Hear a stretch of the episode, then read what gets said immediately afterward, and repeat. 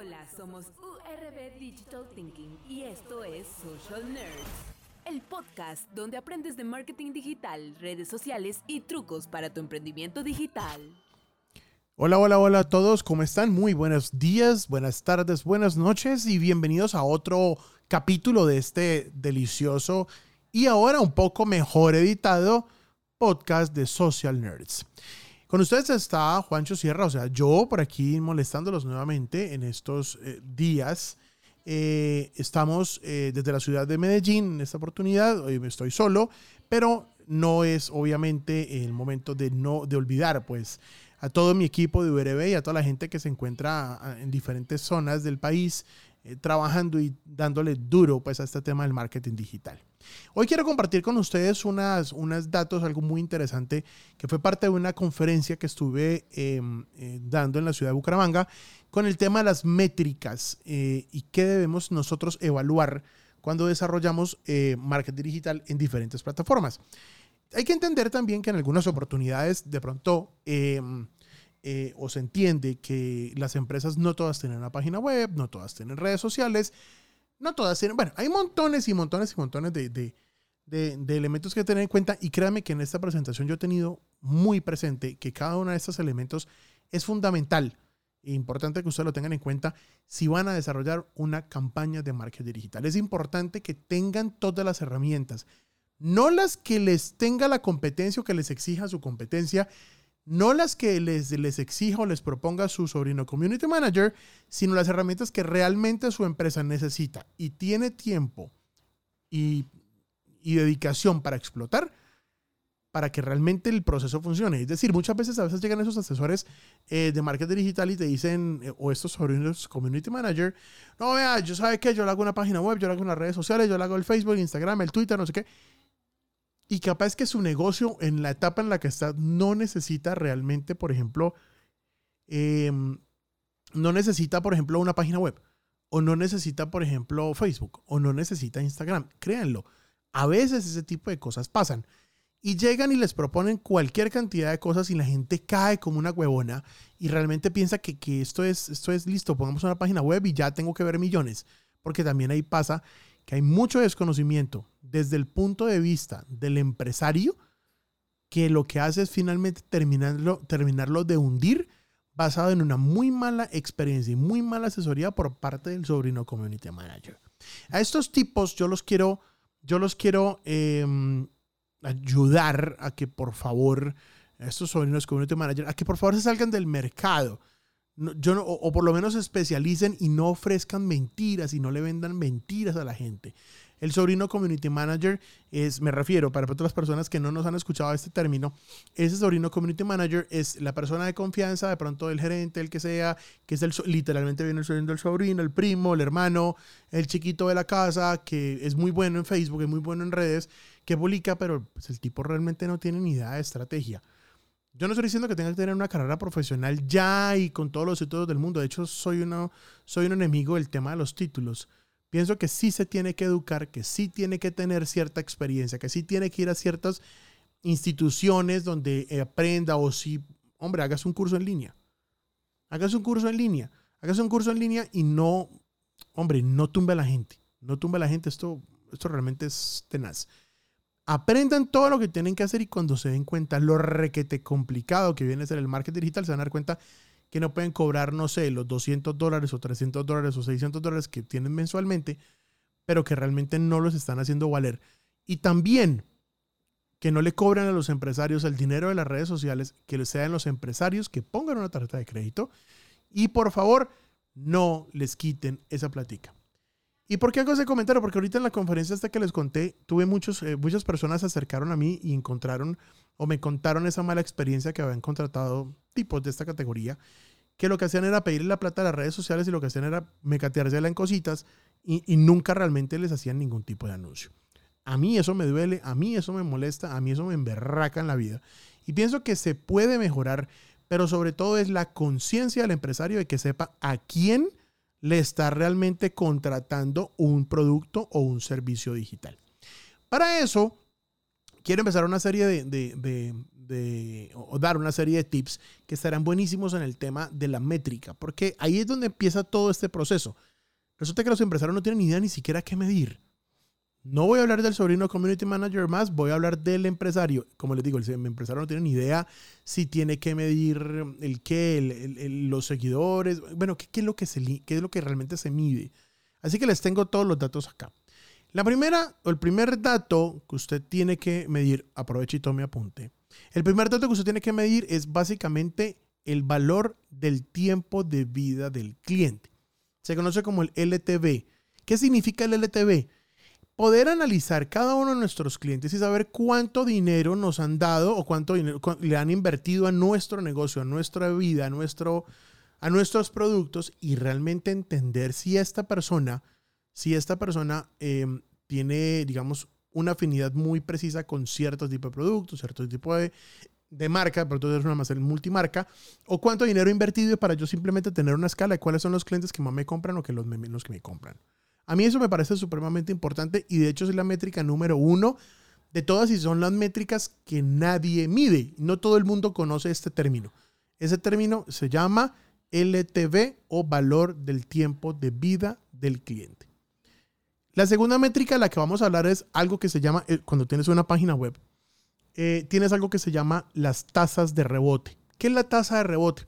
Si tienes una página web, por favor te recomiendo que instales un Google Analytics y logres em, eh, hacerle un seguimiento. Siempre conéctate, revisa cómo va esto y puedes revisar, por ejemplo, tu Google Analytics, cómo funciona, cómo lo tienes, cómo lo, cómo, cómo, qué tanto data te da y revises este tema. Tasa de rebote es que ¿Cuántas personas entran a tu página web y literalmente se van sin hacer ningún tipo de acción? Que, no sé, ellos debieron haber entrado a, no sé, debieron haber entrado a, no sé, a las noticias, alguna cosa, pero esta persona no hizo absolutamente nada. Entró y se fue. Esta persona que entra y se va, esta persona que entra y se va, se le conoce como eh, tasa de rebote. Esa es la tasa de rebote la que quiero que ustedes analicen, busquen y revisen siempre en su, en su analytics. Y alguien me preguntaba, bueno, Juancho, ¿y mm, ¿Cuál, debe ser el número ideal de tasa de rebote? Bueno, eso depende también de mucho en el momento en, el momento en el que esté la compañía, en el momento que estén andando. Pues por supuesto, los primeros meses de la compañía va a ser muy alto la tasa de rebote, 70, 80% que las personas entran y no saben qué hacer. La idea es que en tu publicidad empieces a decirle a la gente, bueno, ¿cuál es la idea? También es importante, por ejemplo, que pongas un chat para evitar esa tasa de rebote tan alta, para que la persona, listo, al menos no sabe qué hacer, al menos pregunte, porque recuerde que al menos una y tan solo una de cada 100 personas pregunta o hace algún tipo de acción en una página web. Las otras 99 se pierden. Por eso es bueno tener un chat. La tasa de rebote realmente es difícil. Yo, por ejemplo, tengo algunos clientes en la agencia que tienen tasas de rebote de 5, de 8, de 10%. Tenemos de 60, tenemos de 70, tenemos de 80 pero obviamente lleva una marca ya que lleva un tiempo y han hecho un trabajo de SEO importante, esta tasa de rebote no debería superar por lo menos el 20%. Eso es solamente un número difamando. Obviamente aquí hay muchas eh, eh, personas mucho más expertas que nosotros en este tema, podrán tener sus propios números, pero dentro de nuestros propios números en la agencia, nosotros siempre trabajamos con una tasa de rebote que al menos no supere el 20%. El tercer, la tercera métrica que es supremamente importante eh, que ustedes tengan en cuenta es algo que se llama las búsquedas de la marca. ¿Cuántas veces están buscando su marca en Internet? ¿Cuántas veces han encontrado la marca en Internet? Los links y eso. Y a veces creemos que solamente con el, con el AdWords podemos obtener esta información y no, lo, no realmente no funciona. Existe un, un, elemento, un plugin que se llama el Google Search Console o la consola de búsqueda de Google, la cual se conecta directamente desde tu página web a, Google directamente y Google empieza a hacer un, un análisis eh, punto a punto de básicamente toda la información que existe en Google de nuestro sitio basado en el tema de reconocimiento de marca y notoriedad. ¿Qué tanto efecto está teniendo esto? La idea es que esa cifra todos los días y todos los meses vaya en aumento y que la marca obviamente se da a conocer. Pues obviamente eh, todo esto va a depender de que tú le tengas instalado a tu sitio web el Google Search Console. Listo. Si ya tenemos página web, digamos que esas serían las, las métricas de página web. Pero ¿cuáles serían entonces las métricas de redes sociales? Las métricas de redes sociales. La primera métrica de red social debería ser el engagement. No es lo me gusta, no es lo me encanta, no es nada de eso, sino el engagement. ¿Qué es el engagement? Es la métrica de las redes sociales la que más buscamos nosotros cuando hacemos alguna campaña. Este engagement es como la afinidad de las personas, se calcula básicamente por publicación o por, se calcula por publicación, por periodo, periodo de tiempo específico. Así también podemos nosotros calcular, em, digamos, una publicación dentro de un periodo de tiempo específico o, algo muy concreto. De esta manera nosotros podemos tener cuál sería el engagement en esta etapa de tiempo. Ese engagement básicamente, ¿cómo se calcula? Se calcula, aunque, ojo, Google Analytics, eh, perdón, Facebook Analytics, Fanpage Karma, Social Insider, cualquier cantidad de software que existen de, de analíticas, el dato te lo calcula directamente. Pero si ustedes lo quisieran calcular, es muy sencillo. Básicamente, para calcular el engagement de una publicación, dividimos el total de interacciones, ojo con eso, dividimos el total de interacciones con la, publica, con la publicación, ¿sí? Entre el número de seguidores del canal y se multiplica por 100. Entonces, imagínense ustedes una publicación que tiene, no sé, por ejemplo, 200 eh, interacciones, 200 interacciones, y tienes 500 mil seguidores, tu engagement es un desastre. Pero si tienes las, mismos, las mismas interacciones y tienes, no sé, 1500 seguidores, estás extremadamente bien. ¿Sí me entienden? Entre más seguidores tengan, la tasa de engagement puede hacerse menor porque se calcula sobre esa base. Entonces, la idea es, y lo lógico es, si ustedes tienen muchos seguidores, supuestamente tendrían muchas interacciones porque supuestamente sus redes sociales son fantásticas y la tienen reclara y las personas están súper conectadas, tienen un engagement súper alto, entonces estaría muy bien. Entonces, tengan cuidado, entre más seguidores, su tasa de engagement va a ser menor o va a ser mucho más compleja de llegar arriba si no estás desarrollando contenido que valga la pena. La siguiente métrica que quiero que ustedes analicen es básicamente el tráfico de referencia a redes sociales. Es básicamente la métrica que se refiere a la cantidad de visitas que llegan a nuestra página web procedente de redes sociales. Yo quiero saber cuántas personas vinieron de qué red. Básicamente hay que analizar y aislar el porcentaje total de visitas que nos están ofreciendo cada una de estas redes. Eso es muy bueno porque podemos usar el tráfico de referencia como un indicador de la efectividad de nuestra presencia en las redes y también podríamos vincularlo básicamente a conversiones y otras acciones de nuestra web. Hasta ahí en el tema de redes sociales. Fíjense que yo aquí no hablé de los me gusta. No tiene nada que ver los me gusta. Ya les he dicho muchas veces. De hecho, el video podcast que hicimos la semana antepasada con Aura aquí desde Medellín, eh, en una sola hora tuvimos 25 mil personas orgánicas eh, o sea, que, vieron el anuncio, o, ni siquiera era anuncio pago, era anuncio orgánico de que estábamos transmitiendo 25 mil personas orgánicas. Vamos a cambiar de métrica. Nuestra siguiente métrica va a ser las métricas de emailing. Por cierto, ustedes sí manejan emailing, ¿cierto? Me imagino que van a estar manejando emailing. Por favor, cuidado con eso. En el correo electrónico, si tenemos eh, emailing y estamos trabajando con MailChimp, el primero de los, perdón, la primera de las métricas que ustedes deberían analizar es el porcentaje de bajas. Es decir, cuántas personas se desuscriben de sus listas de correo. Ojo, el porcentaje de bajas es como, como el promedio de usuarios que deciden dejar de forma em, eh, permanente tu lista de correo electrónico, no sé, tras un envío específico. Enviaste algo y no, no sé, algo les pasó, no les gustó. ¿Cómo lo calculamos? Es muy simple, aunque la herramienta, que ponemos en este caso MailChimp, que es el que usamos nosotros, nos da esa herramienta, eh, nos da, perdón, nos da esa data. Básicamente ustedes lo pueden calcular dividiendo el número de usuarios que se dan de baja entre el total de personas a las que se le envió el correo electrónico y se multiplica por 100. Entonces, como regla general, el porcentaje de bajas no debería, en teoría, no, no superar el 2%. Si hay algún envío que exceda ese porcentaje, realmente tendríamos que ver qué es lo que está fallando. Ya sea porque el contenido estuvo mal, la audiencia estuvo mal escogida, la base de datos estuvo mal, algo ocurrió. Tengan mucho cuidado y que ese porcentaje no se les vaya a subir, por Dios bendito, de más del 2%. ¿Cuál sería la otra métrica que vale la pena analizar? Anoten, índice de crecimiento de suscriptores. Es decir, esta, es la métrica de índice de crecimiento de suscriptores que sirve para tener controlada la evolución de nuestra base de datos de correo electrónico. Ojo, lo ideal es que vaya aumentando de manera constante, pero sobre todo tenemos que tener presente que la calidad de los suscriptores es lo más importante. Deben ser, ojo, que, ojo, ojo, ojo, que deben ser personas que encajen en nuestro perfil de cliente ideal y que realmente estén interesadas en los contenidos que vamos a ofrecerles. Si no, no tiene ninguna gracia. Ahora tenemos las métricas que deberíamos evaluar en el SEM. ¿Qué vamos a hacer con el SEM? Vamos a analizar, lo primero es el índice o el nivel de calidad. Bueno, probablemente ustedes saben que es la métrica más importante que tiene su cuenta de Google Ads. Si ustedes revisan, ustedes van a encontrar una cosa que se llama el nivel de calidad. ¿Qué es el nivel de calidad? El nivel de calidad mide cómo qué, qué tan buena es una experiencia de un usuario con un anuncio.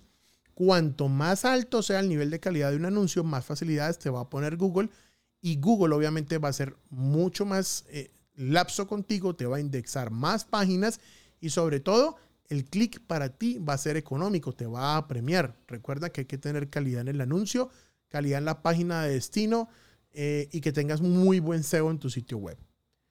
¿Cuál sería la otra? Anoten esta, cuota de impresiones. Ojo con esta, cuota de impresiones. Hombre, esta, esta métrica es la que te ayuda a saber si tus anuncios realmente se están viendo lo suficiente. La cuota de impresiones es el porcentaje, digamos, el porcentaje de impresiones que reciben tus anuncios en comparación con el público total que podrían conseguir. Ojo, y se calcula, escuchen esto, dividiendo las impresiones entre el total de impresiones aptas. Ok, en el caso, digamos, eh, de la cuota de impresiones, que esta cuota de impresiones sea muy baja, y que en la mayoría de los casos se puede solucionar es simplemente aumenten la puja por el clic o aumenten básicamente el presupuesto de campaña. Se soluciona en la mayoría de los casos. Bien, tengan en cuenta que tienen que haber tenido ustedes una muy buena o muy buen puntaje en el nivel de calidad. Y la otra métrica que tendríamos en el caso de SEM es cuántas conversiones hay. Hombre, pues muy sencillo. El número de conversiones es la que te ayuda a medir el éxito de los anuncios. Esto es lo que nos indica básicamente cuántas ventas se han conseguido, cuántas conversiones se hicieron, porque hace la conversión, no sé, también puede ser dejar los datos, gracias a, esta, a estos anuncios. Hombre, por supuesto, eso es solo parte de la historia, ya que, que para calcular el ROI completo de campaña en Google Ads, también necesitas saber cuál es el valor básicamente que ha tenido esta conversión. ¿Cómo vamos hasta ahí? Perfecto, listo. Una mini pausa cambien la hoja, vayan para el otro lado porque seguimos con otras que están importantísimas y son las métricas SEO. ¿Qué vamos a hacer con las métricas SEO? Primero, que tu palabra clave esté en el top 3. Eso hay que evaluar lo importante. Las tres primeras posiciones de Google básicamente se llevan el 85% de los clics, así que si tu web no está en esos clics o en ese 85%, olvídense que tu estrategia de SEO le va a funcionar. Esta, esta métrica básicamente te indica si lo estás consiguiendo o no y cuáles son las palabras con las que has logrado posicionarte. Revísalas, analízalas, cámbialas, haz lo que tengas que hacer, pero nunca te me cuelgues. Listo. Y en el SEO, ¿qué es lo otro que hay que revisar? El total de, el total de tráfico. Total de tráfico. ¿Anotaron? Total de tráfico. Sigo. El número total de visitas de usuarios únicos que han llegado a tu sitio web de manera orgánica, es decir, a través de los buscadores o a través o, que hayan escrito directamente en el navegador y básicamente les conoce se les conoce como el total de tráfico SEO. Lo lindo es que este tráfico SEO aumente al menos 10% mensualmente. Si esto ocurre, estás teniendo un buen SEO y tienes una, es un indicador fabuloso de que las cosas las estás haciendo bien. Y esta va por último y esta va, eh, de hecho eh, con bastante recomendación porque resulta que en un evento aquí en Google, Google de Google aquí en Medellín, estuvieron hablando con la gente eh, y les mostraron un promedio de esto que les voy a contar. Se llama tiempo de carga del sitio. Resulta que las páginas en Colombia tienen un promedio aproximado de 13 segundos, de 13 segundos eh, de carga del sitio web. No está nada mal, o sea, no está mal. De hecho, la gente de Google decía, no, no está mal, pero hay que acelerarlo porque el promedio realmente mundial está sobre, ojo, 3 segundos. Cargar una página en tres segundos, bueno, eso implica muchas cosas, que el teléfono es bueno, la conexión es buena, pero la página tiene que ayudar.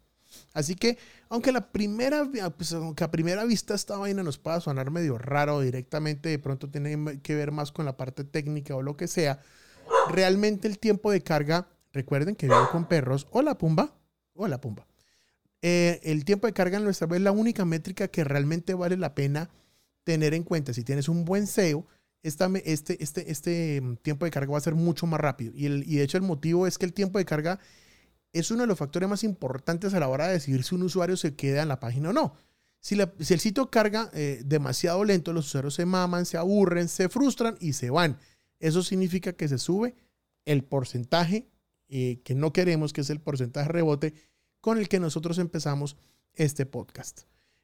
A mí, Juancho Sierra, me encanta acompañarlos en esta mañana, tarde o noche a la velocidad 2 o a la velocidad 1.51 que usted escucha este podcast que por supuesto sigan acompañándonos y que sigan recomendándonos porque hemos venido creciendo capítulo tras capítulo. Estaremos también próximamente con nuestro, eh, nuestro video podcast directamente por Facebook Live en Social Nerds. Eh, lo, eh, pueden encontrarlo. Tendremos nuestra página web social, socialnerds.tv. Estará, está en producción. Próximamente la tendremos. Y por supuesto, seguiremos contando con ustedes y con todo el equipo. Próximamente tendremos invitados influencers, que no son pseudo influencers. Tenemos más gente de la oficina, más empresarios y muchas personas porque nos acaba de llegar un equipo increíble con el que vamos a poder trabajar este tipo de cosas. Estamos muy contentos porque las cosas que vienen más adelante, mejor dicho, yo sé que les van a encantar. Recomiéndanos, ayúdanos, hagamos que este podcast sea un podcast grande y que por supuesto muchas personas lo sigan conociendo. Mi nombre es Juancho Sierra, fue un placer acompañarlos y que tengan una muy deliciosa mañana, tarde y noche. Este fue un podcast oficial de URB Digital Thinking. Suscríbete a nuestros cursos en www.urb.com.co.